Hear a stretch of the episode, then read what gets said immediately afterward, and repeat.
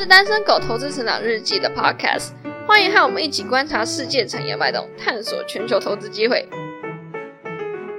大家好，我是 Wen，今天很高兴邀请到一个朋友 Steve，他现在是券商研究员了。那今天想要请他来跟我们讨论一下美国和中国电商它这个模式过去和现在有什么样的差别。那么请 Steve 自己自我介绍一下吧。好，呃，各位听众朋友，大家好，我是 Steve，我自己呢是很喜欢看网络网络科技跟半导体产业，很高兴可以来到单身狗 Podcast 跟大家聊电商哦。呃，电商或者说零售，我觉得一直是一个很好的投资题目，因为雪很厚，然后波道又很长，很多首富都从这里诞生。比方说沃尔玛的沃腾家族、国美集团的黄光裕，还有我们比较熟悉的阿里巴巴马云跟亚马逊 Jeff Bezos。所以 Steve 都一直在看这个领域吗？还是说，其实这是你比较喜欢的一个产业呢？其实，在工作部分呢，我看比较多。硬体半导体，然后就是这类比较硬的类股，因为我的其中一个很大的工作内容是给台股的投资朋友一些美国公司的讯息。但是我自己呃有在美股的投资的部分，我会觉得很多网络的公司其实有非常非常长的跑道。然后其实在我看来，这个行业里面出非常多顶尖的商业模式、顶尖的管理层、顶尖的产品，所以我自己也是投入很多时间在看这个行业。好，跟各位听众稍微解释一下，为什么今天请 Steve 来上我们的节目哦。呃，Steve 在我的粉丝专业有跟我一些互动嘛。那我这个人很简单，就是你只要在网络上有跟我专业的这些互动的话，我请你来上节目，直接找你来上节目。那以后你想上节目的，你就直接找我跟我对话，好吧？那今天我们就直接切入我们主题了，探讨一下美国和中国电商。呃，这个模式的过去与现在到底有什么样的差别？Steve，我曾经有问过你一个问题嘛，就是说美国最大电商啊是 B to C 起家的，那中国的话则是 C to C 起家的，你能够帮我们稍微简单讲解一下这其中的原因吗？好，就我个人看来，电商平台最关键的两个字叫做规模，你有了规模，才有从本业还有其他服务获利的空间，有了规模，才有议价权，才有护城河。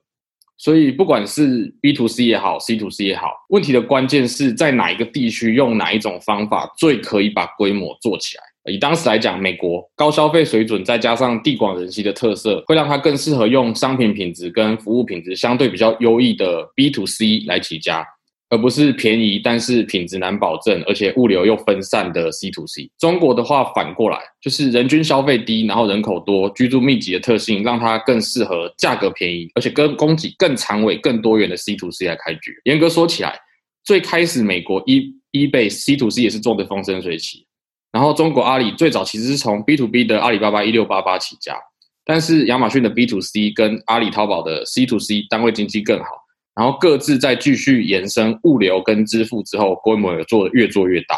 这边我帮那个 Steve 补充一点：一九九四年 Amazon 成立，那时候美国的人均 GDP 大概是二七六九四美元。隔一年，eBay 成立。那阿里巴巴是什么时候成立的呢？是在一九九九年。那时候的中国人均 GDP 大概是八百七十三块美元。超低，更令人惊讶的是，一九九八年京东就成立了，比阿里整整早了一年。只是说当时他是在北京的某一个电子商场里面去贩售，就是线下啦。那二零零四年才开始上线京东商城，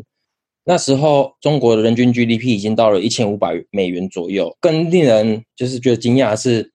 最近最红的拼多多，它是二零一五年才成立的。二零一五年的中国人均 GDP 是在八千美元左右，其实跟阿里巴巴还有京东成立的。那个时候的人均 GDP 水准呢，其实已经有一段非常大的差距了。我我还特别去看了一些其他的一个国家或者是区域的电商哦，我发现了一个现象：你的人均 GDP 的高低，其实会决定那个国家或者是区域电商刚开始发展的方向哦。日本跟韩国，他们最大电商分别是 Amazon Japan 还有 Copan，他们都是用呃 B to C 的模式在做营运，可是。非洲的 Juma，还有南美的 Mercado，他们都是 C to C 的电商平台，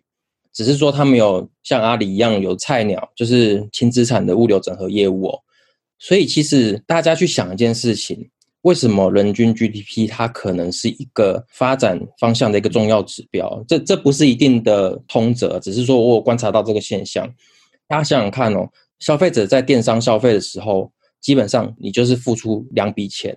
一个是商品价格，一个是物流费用。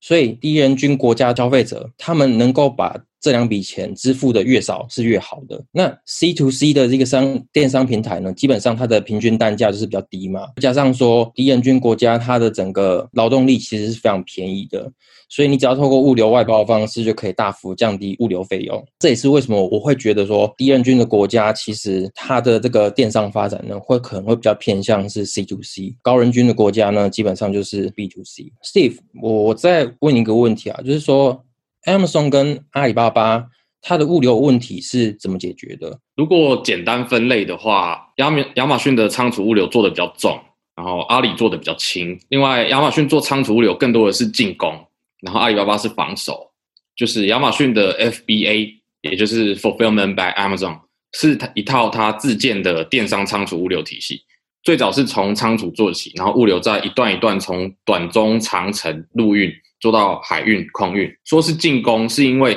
快速、稳定、可追踪的仓储物流是亚马逊跟其他电商平台做出区隔的方式。自营一批可以保证配送品质。那第三方卖家三 P，它可以提供这样的物流服务来抽成，在消费者端又可以把呃两日内送达，而且无限次免运的服务包在这个 Prime 方案里面去收年费月费。相对来讲，阿里的菜鸟网络就比较轻，它比较开放，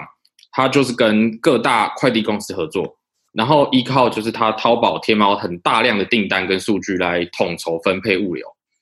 说是防守，是因为。当时的背景其实是淘宝的规模已经做起来了，然后他开始把这些流量导给天猫来消费升级的时候，京东却攻过来了。面对京东好的三 C 产品跟快的自建物流，阿里必须要加大布局仓储物流，才不会形成一个致命的缺口。如果你去看中国网友对菜鸟网络跟京东物流的评价，多数人会说菜鸟不如京东好，但是也不差，也够了。所以菜鸟网络有补起来，再加上阿里比起京东更懂女性用户，更懂怎么销售非必需品，就没有再让京东成功往服饰美妆这个类别攻过来。讲到这里，物流有一块很重要，但是相对被忽视的环节，就是最后一里路，就是城市内十公里的配送。亚马逊有想尽办法投资 Deliveroo，那终于过了。阿里有饿了么，那我们在台湾我们很熟 Uber 跟 Foodpanda。那我目前呢是很期待美团点评。因为它有内在条件，就是它已经是一个超大流量的 APP，跟它有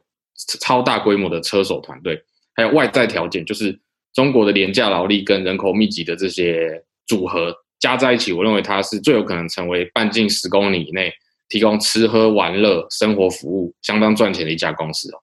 最近有传言说美团可能会并购滴滴，我是不知道会不会成真，但是还蛮期待的。哎，Steve，可以帮我们补充一下为什么？最后一里路是物流当中相对被忽视的环节啊！我我解释一下，其实网络业有重视这一块了，忽略最后一里路的是物流业，就是原本的物流业者，其实很合理哦，就是是因为手机跟网络成熟，才让这些高效率的十公里以内的送餐、送花、送各种服务成为可能，最后一里路的物流才开始有意义哦。在没有网络之前，其实传统物流业者确实没有重视这一块的理由。那我再问你一个问题哦，因为我曾经就是提过一个 我自己的看法，就是说广告呢基本上是网络产业最有效率的一个模式哦。那为什么就是说美国和中国它的一个投放的一个通路，或者是说你要说渠道也可以，它的差别是这么的大？这个问题的话，我觉得我们可以先来看一个数据，就是二零一九年的时候，中美不同类型的网络广告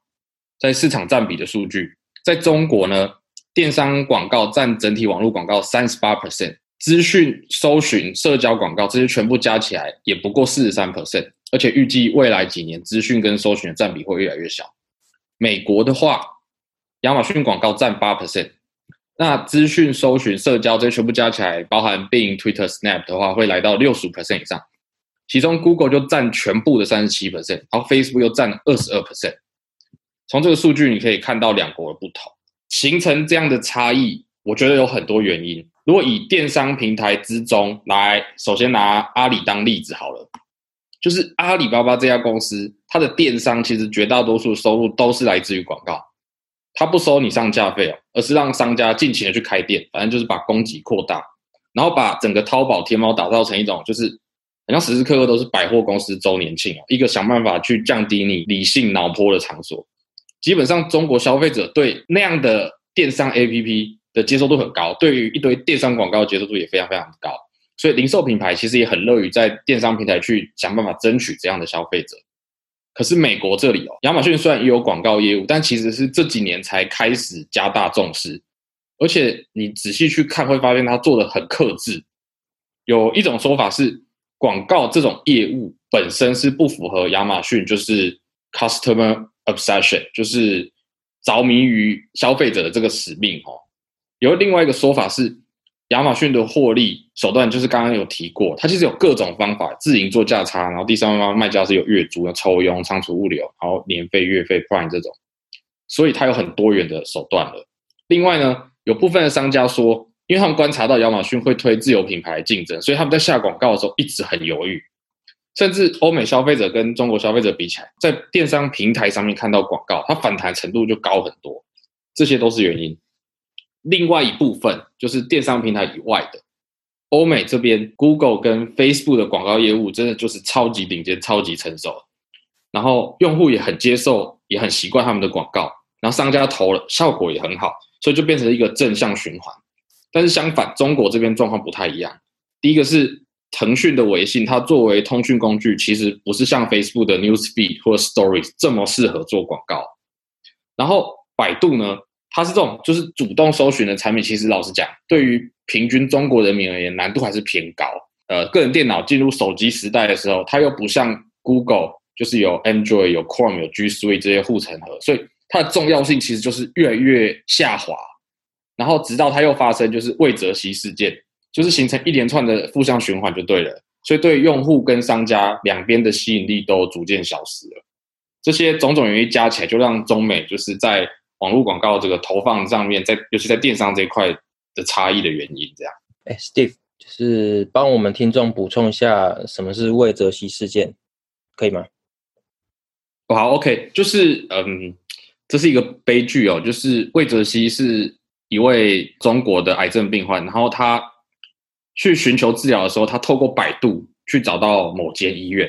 但实际上这间医院在百度下广告，然后他宣称说他有最先进的一些疗法，但后来发现这些疗法都是夸大，都是假的。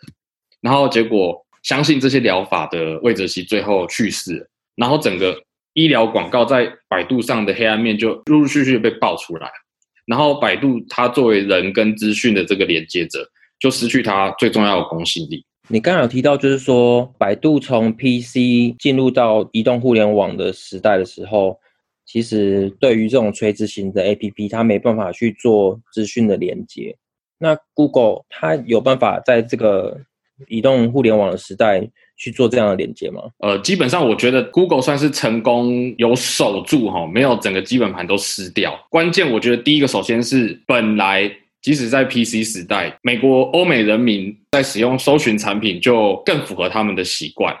所以这个是可能使用量跟使用频率本来就比较高。第二个是你进入手机时代的时候，因为它有做了它 Android 系统，然后呢有它的 Chrome 的浏览器，再加上它有一堆 G Suite 的套件，所以它有办法确保就是说大家在用手机的时候，常常进入任何服务的第一入口都还是透过浏览器或透过它的呃 Gmail 也好。透过它的 Google Map 也好，Google Drive 也好，那这些呢，是因为它的手机的市占最大的作业系统，也就是 Android，是他自己做的，所以他就一开始就搭上这些呃 App 让大家使用。所以欧美的绝大多数使用者在手机时代的时候，继续以它为中心。那因为依然以 Google 为中心，所以一些垂直的应用 App，他们还是必须得在 Google 那边下广告。比方说 Trip Advisor，比方说 Booking.com、Expedia，这样在中国的话，有很多的垂直应用 App 都干脆不去百度下广告了，然后他们自己里面就有很珍贵的资讯，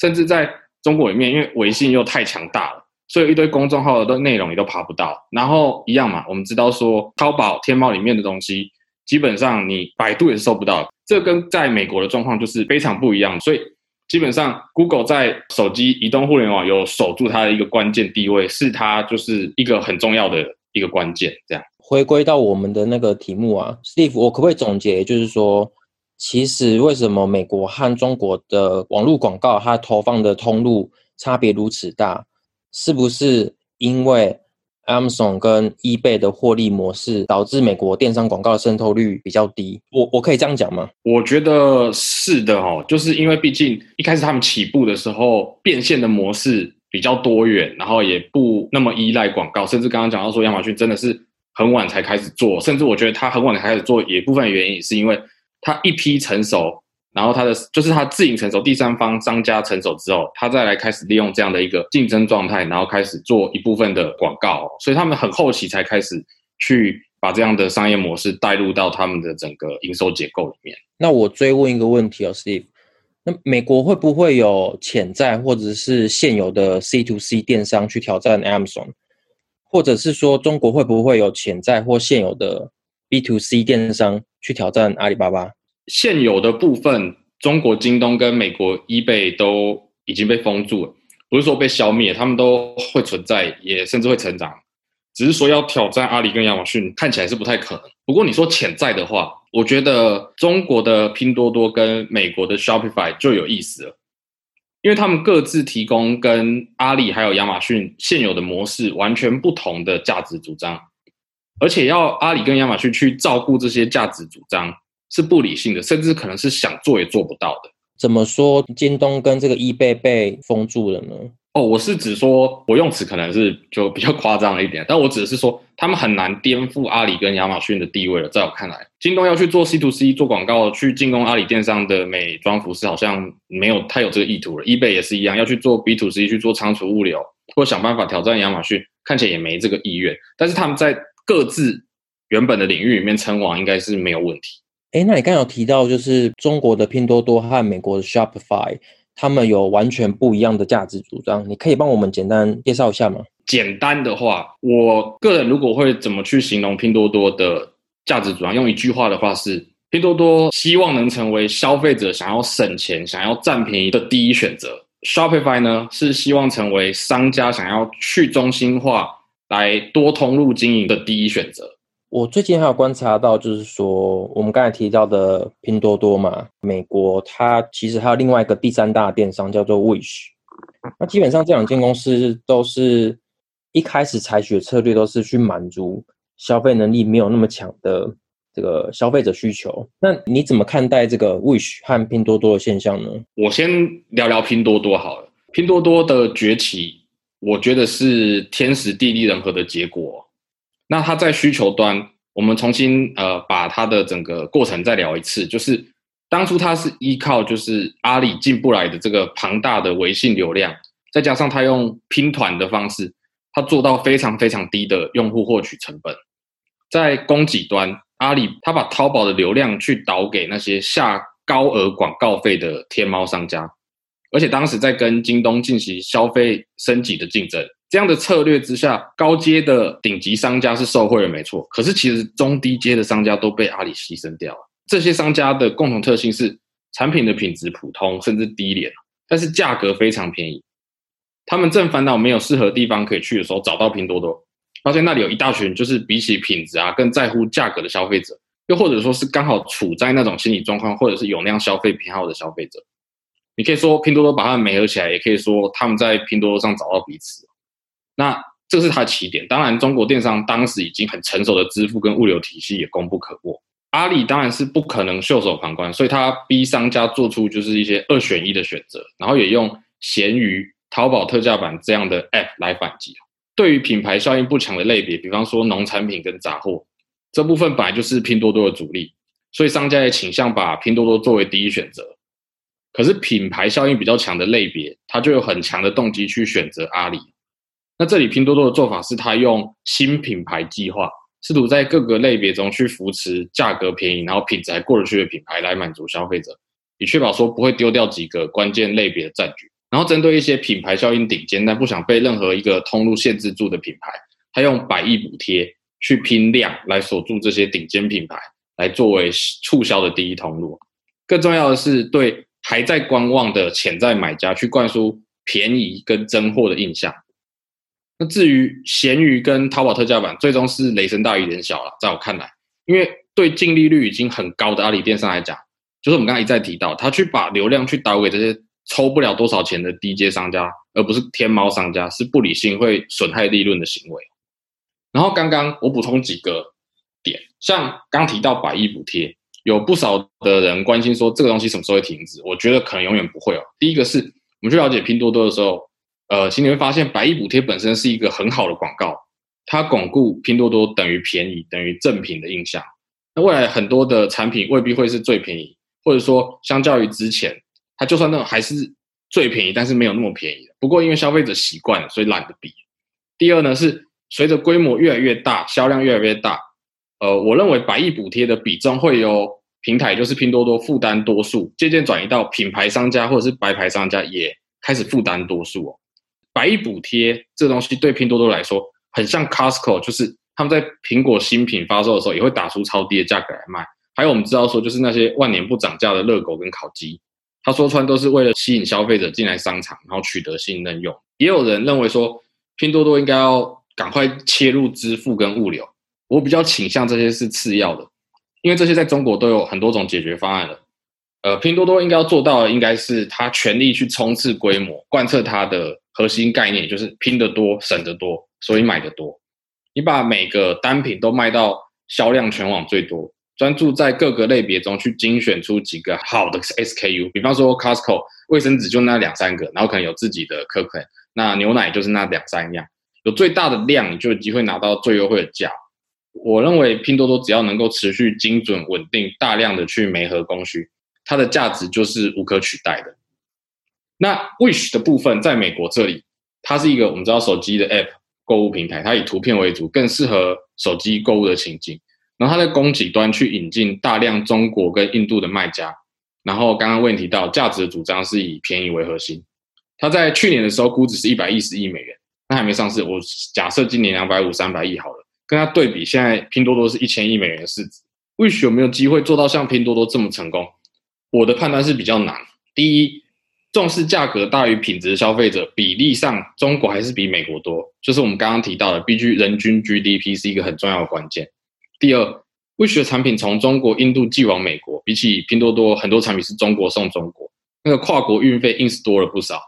第三，我自己觉得是很重要的地方是，Wish 需要四处去收集流量，跟拼多多就是当初依靠就是。微信流量，然后用拼团方式比起来，Wish 虽然没有数据，但是我认为用户获取的成本一定高了不少。而且刚刚一再提到，就是拼多多崛起很大原因嘛，就是因为天猫跟京东在两棒相争，消费升级，然后留了一个洞给拼多多打。可在美国，便宜低价这一块，一直到现在都有 eBay，甚至是沃尔玛在固守。这些种种原因加起来，会让我觉得 Wish 就算最后做成，可能利润率没有想象中的高。哎，那我们是不是可以说，Wish 跟拼多多的强大与否，代表了美国、中国两个国家他们贫富差距的这个悬殊程度呢？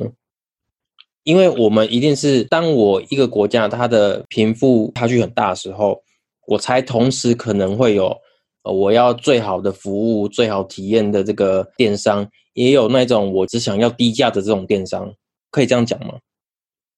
对，我觉得没有错哦。就是刚讲到，就是毕竟那个人均消费的差异还是摆在那边。美国的部分，其实我认为最终应该也会有一个新的电商平台。应该这么说吧，就是毕竟省的需求其实还是有很高比例的人有。甚至我刚刚想要表达的意思也是说，其实即使是生活水准比较好的、比较高的人，或者是比较有钱的人也好。它在某一些产品的品类里面，它还是有很强烈省的需求。它并不那么 care 那个东西好不好用，不不 care 那个东西的品质是不是最好的。它 care 更多的是价格 OK 就够用。但是我对 Wish 的观察是说，就是刚刚提到的，它的价格还是没有办法相对在跟拼多多比那么低。另外就是它到这个程度之后。毕竟你要每多拉一个可能是消费水准更高的用户，然后你没有一个好的通讯软体去把这些用户集中的状况之下，我认为它未来单位成本会越来越高，所以这是我对它比较保守的地方。当然，因为它没有上市，没有任何数据，所以我也只是我一个个人的推断这样。Steve，最近我还有观察到，就是说美国的 Shopify，你刚才也有提到嘛，就是它其实是一个蛮特别的电商平台。那你可以帮我们介绍一下，它代表什么样的消费者文化吗？中国这边会不会有类似的一个公司出现呢？Shopify 呢，它是一间提供商家一站式解决方案的公司哦。它特别的地方就是，我们刚刚所有讲到的电商平台也好，都是有卖货的。但是呢，Shopify 它不直接卖货，它是协助商家去建立符合它品牌个性的网站，在后端去提供金流、物流、资料分析、软体生态系的服务，让商家各凭本事去寻找流量来贩卖产品。谈到 Shopify 崛起的背景，很多人会提到说，呃，在欧美嘛，因为亚马逊几乎是一家独大，然后它抽成又高，然后常常推出自有品牌去跟第三方的商家竞争，所以商家一直有动机想要逃离亚马逊，这个是对的、但是只是从推力的角度来看，如果从多重拉力来看，会发现说，有一些商品它本来就不适合在亚马逊的购物情境下贩卖，就像。为你刚刚提到的消费者文化，我们通常在聊就是消费电商、呃零售通路这些都好，我们就是会提到多快好省这四个字。它看似是囊括了所有消费决策的变相，但其实还有更多是精神上的，像是价值观、理念、生活态度这些无法量化、比较抽象的概念。可是这些东西。我们去注意哦，它就是品牌的核心啊，就是产品高利润的来源。通常人民富裕到一定程度之后，就是让生活满意度去提高了，常常是这样的这种消费。我举一个基于 Shopify 而创立的商家当例子，就是 Kylie Cosmetics，这是一家就是卡戴珊家族就是其中一位 Kylie Jenner 所创立的化妆品公司哦。很刚好，就是今天我们我们我们公司有一位呃大二的实习生来。然后问他对什么有兴趣，就他竟然开始一直跟我讲这家公司，一直跟我讲这家家族，然后研究之深。这件事情其实就是也是这样的一个启发，就是说，其实说白了，你看哦，如果你对 Kylie Jenner 完全没有兴趣，甚至你连他是谁你都不知道，那他的化妆品这个产品对你来讲就是很贵的垃圾而已。可是如果你是一个 向往过着 Kylie Jenner 的生活，甚至是希望变成他的高中女学生或者是大学女学生都好。那她的产品就是至高无上的宝物，是拥有绝对的涨价空间。所以说，原本这些就是比较 niche 的商家跟消费者，他可能注定没办法在亚马逊这种就是比较巨无霸的商城、比较理性的商城去被满足。可是透过 Shopify，就是商家有机会先搭起自己个性化的交易空间，然后再到不同的流量平台，用最适合他的。最适合他品牌故事的方式去投放广告，把故事说给消费者听，再完成交易。所以说，原本我们以为啊，就是比如说进到网络世界之后呢，这种跨越时间、空间限制的巨无霸电商百货公司是唯一的选择。可是其实网络是一个更大，然后更去中心化的世界啊，它有无数的通道跟入口，适合不一样的族群，适合不一样的消费情境。啊，举例来讲，假设你是一个商家，你要推销你的产品，如果你的产品你认为是朋友推荐或者是多人疯抢会增加购买欲的产品，你去 Facebook 打广告。目标如果是青少年或者是适合用扩增实境 AR 来展示的，去 Snapchat。目标是设计师跟妈妈的，去 Pinterest。那如果网红推荐有效，去呃 Instagram，去 YouTube。甚至如果你这个产品重视体验，你可以去线下租个店面。所以。电商玩法变得非常非常的多元，然后你会注意到说，当需求方消费者发现说自己最在乎的一些抽象概念、一些小众、一些信仰，可以被原来有供给可以来满足他的时候，他是愿意付出非常非常高溢价的。这个就是 Shopify 带来的价值。某种程度上，我觉得也是天时地利人和。那中国会不会有？其实最近哦。中国股市开始有人把维盟跟有赞这两间公司对标成中国的 Shopify。我的看法是中国还没有，那就算有可能不会是以战式解决方案的形式。呃，第一点是一样嘛，就是回归到刚刚讲人均 GDP 的问题，中国跟欧美显然是有落差，然后在精神生活跟非必需品的重视程度跟可负担的程度就不同，而且哦，这种类型的品牌，欧美先天来做就更有优势。说白，欧美这两个字本身就是带有溢价的。然后第二就是前面提到说百度太弱这件事情，我觉得也有一个影响，就是说